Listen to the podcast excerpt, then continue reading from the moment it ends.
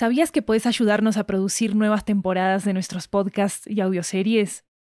En Estudio 80 ya tenemos a la venta una nueva serie de audiolibros que están basados en nuestros podcasts y que fueron producidos de manera totalmente independiente por nosotros. Tenemos audiolibros de muchos géneros, comedia romántica, terror, crímenes reales, comunicación y lingüística, comida, estilo de vida, historias de migración y mucho más. Varios de ellos están disponibles en español, inglés, italiano y francés. Conoce nuestro catálogo en 80estudio.com, diagonal audiobooks, y encontrá los títulos en libro.fm, Apple Books, Google Play, Storytel, BookBeat y en tu aplicación de audiolibros favorita. Muchas gracias por tu apoyo.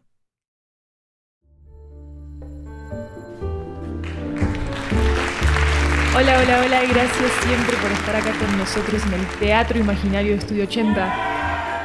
Esto es 80 cuentos, esto es una antología de cuentos latinoamericanos en audio que recorre toda la región y yo soy su anfitriona, Maru Lombardo. Hoy tenemos una historia que nos llega desde Puerto Rico, pero le quiero ceder la tarima a su propia autora para que explique de qué se trata y que también de paso nos cuente la historia ella misma. Un fuerte aplauso por favor para Juliana. Hola a todos, soy Juliana Filippi y este cuento es la historia de una madre soltera que vive en el viejo San Juan con su hijito, una mujer culta que se gana la vida, que lucha para que su país se restablezca. Me inspiré en mi propio amor por el viejo San Juan y en cómo mi familia y yo echamos de menos nuestro país, pero sentimos que no podemos volver por la falta de oportunidades. Pero, ¿qué pasaría si, como esta protagonista, volvería y tuviera un hijo y fuera lo suficientemente valiente como para luchar por mi isla. ¿Y por qué no soñar también con el amor? Así que aquí vamos con Amor de lejos.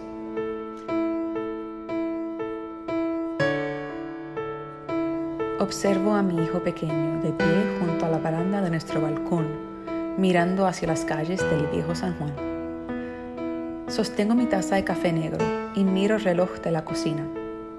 Son casi las 8 de la mañana y llevamos levantados desde las 6.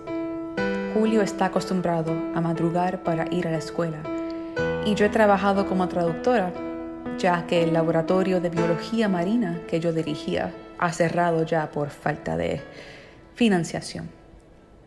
Me acerco y le pongo la mano libre en la cabeza. ¿Qué ves hoy, Julio?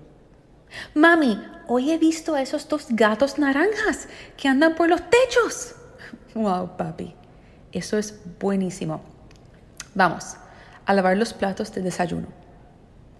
Julio corre delante de mí y lo escucho abrir el grifo del agua. Papi, por favor, usa el escabel, así alcanzas, ¿ok? Grito tras él. Sí, mamá, grita Julio con alegría. Me quedo aquí, como un viejo barco perdido en el mar. Mis ahorros casi se han acabado. El viejo San Juan es un cementerio desde el huracán María. Y yo no recordaba quién yo había sido mucho antes de haber tenido a Julio. Todo había desaparecido, excepto el aquí y el ahora. Mamá, tu teléfono está sonando. Voy, papi. Julio había terminado de lavar los platos.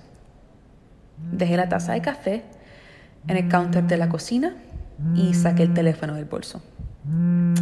Hola. Hola, Inés. La voz al otro lado del teléfono era uno de los pocos sonidos a los que mi corazón aún respondía.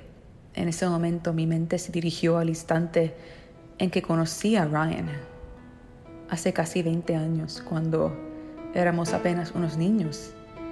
Hola Ryan. Intenté no sonar demasiado feliz. Le escuché respirar. Lo siento. Ha pasado demasiado tiempo desde la última vez que hablamos, respondió él.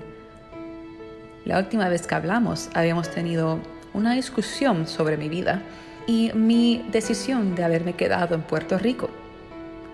Él pensaba que yo estaba desperdiciando mi vida, teniendo una licencia en química y un máster en biología marina, pero que yo siempre estaba luchando y peleando por dinero, sin llegar nunca a fin de mes. ¿Por qué te conformas con una vida de segunda clase? Él me había preguntado. Fue entonces cuando yo le grité, no me estoy conformando con una vida de segunda clase. Quizás eres tú quien se ha encadenado en una jaula de oro a una vida de primera clase.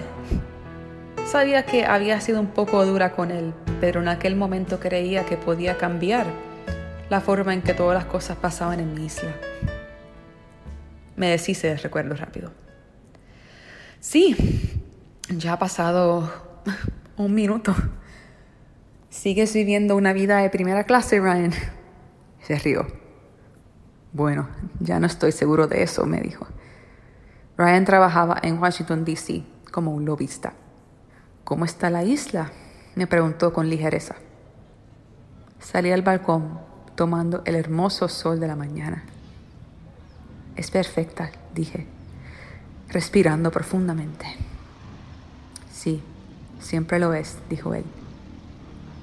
Yo sabía que él amaba a Puerto Rico y tal vez todavía me amaba a mí, pero yo no tenía espacio y lugar en mi mente para fantasear o imaginarme que algún caballero de brillante armadura vendría un día a salvarme a mí y a Julio de un futuro que él pensara que estábamos pasando. Estábamos bien, mejor que bien. ¿Qué quieres, Ryan? Necesitaba saber por qué después de tanto tiempo acababa de aparecerse en el radar. Que necesitaba consejos, la búsqueda romántica de él nunca fue su punto fuerte. Estoy pensando en dejar DC y mudarme. Dejé la taza de café negro en el viejo suelo de baldosas blancas y negras y tomé asiento en la vieja silla de mimbre en mi balcón. Ok, ¿a dónde piensas mudarte? Estoy pensando en volver a Puerto Rico, en realidad. En ese momento supe que había deseado que volviera. Desde la mañana en que nos separamos tras el último año de instituto, cuando habíamos prometido amarnos siempre y encontrarnos un día en Nueva York, un día... Nada de eso se hizo realidad. Necesitaba olvidarme de todo eso y recordar que las palabras y las promesas eran lo que me había enamorado toda la vida. No más de eso. Claro, ¿Y cuándo te recojo en el aeropuerto? Le dije sarcásticamente. Esta noche. Dejé escapar una burla y luego me reí a carcajadas y me levanté acercándome a la barandilla. súper gracioso, Ryan. Súper divertido. ¡Wow! Ryan se aclaró la garganta. no, Inés. Yo me voy esta noche. Hablo en serio. Realmente pensé que nunca más tendría que lidiar con esto. Estaba lista para ser feliz en el exilio en una isla soñadora con mi hijo. Estaba lista para la soltería. Tal vez empezaría mi, propia fundación, tal vez aprendería alemán. Ok.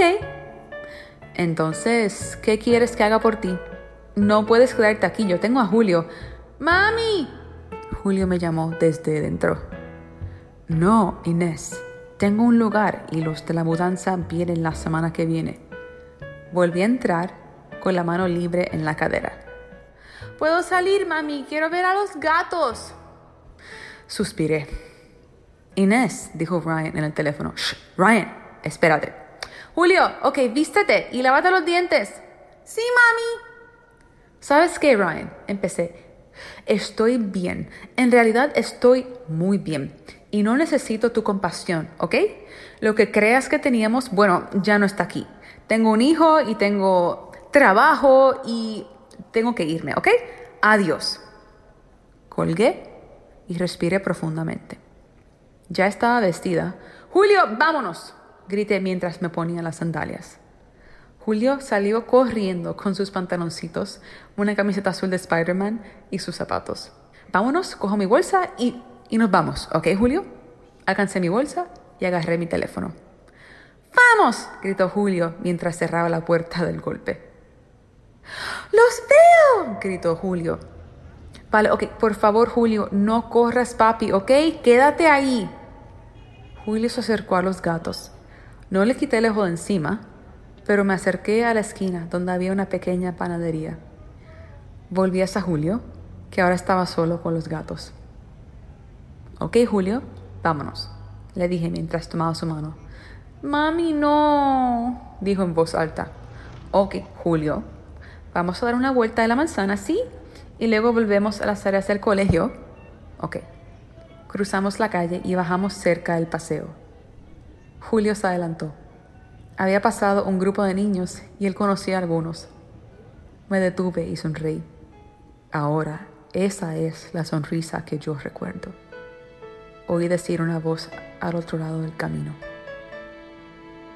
No me viré y no quise pensar que podía ser. No había manera.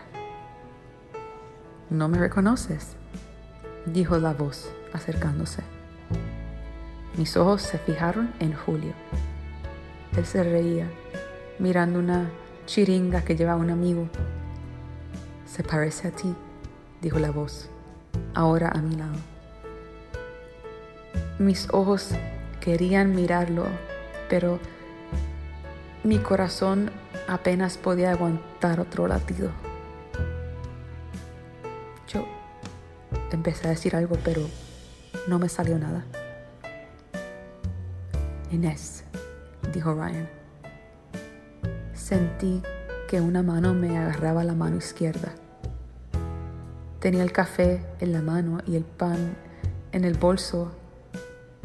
Quise secar mis lágrimas que estaban cayendo en mis cachetes, pero no podía. Mami, mami, ¿quién es él? preguntó Julio al volver hacia mí. Todavía no lo había mirado. Así que me viré para mirarlo a la cara. Este es el hombre que estaba al teléfono con mami.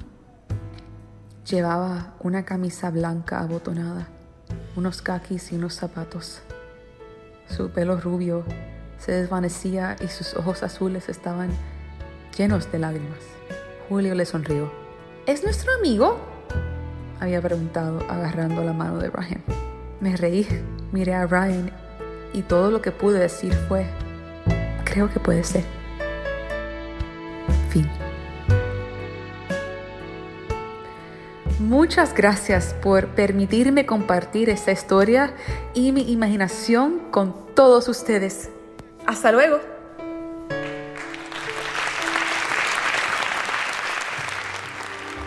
Si les gustó esta historia, déjenos una reseña en Apple Podcast para que podamos llegar a muchas más personas. Y también, claro, para que sepamos qué opinan del show. Toda retroalimentación es bienvenida. Recuerden que nos pueden escribir en nuestras redes sociales en arroba 80podcasts con ese al final. Tampoco olviden que hay una versión en inglés de esta misma historia y que lo pueden encontrar con el título Love from Afar.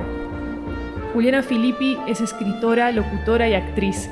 Pueden encontrar más de su trabajo en la página web julianafilippi.com. Vamos a dejar el link en la descripción de este episodio también. La música y el diseño sonoro de esta historia son de Jeremías Juárez, nuestro asistente de producción de 80 cuentos.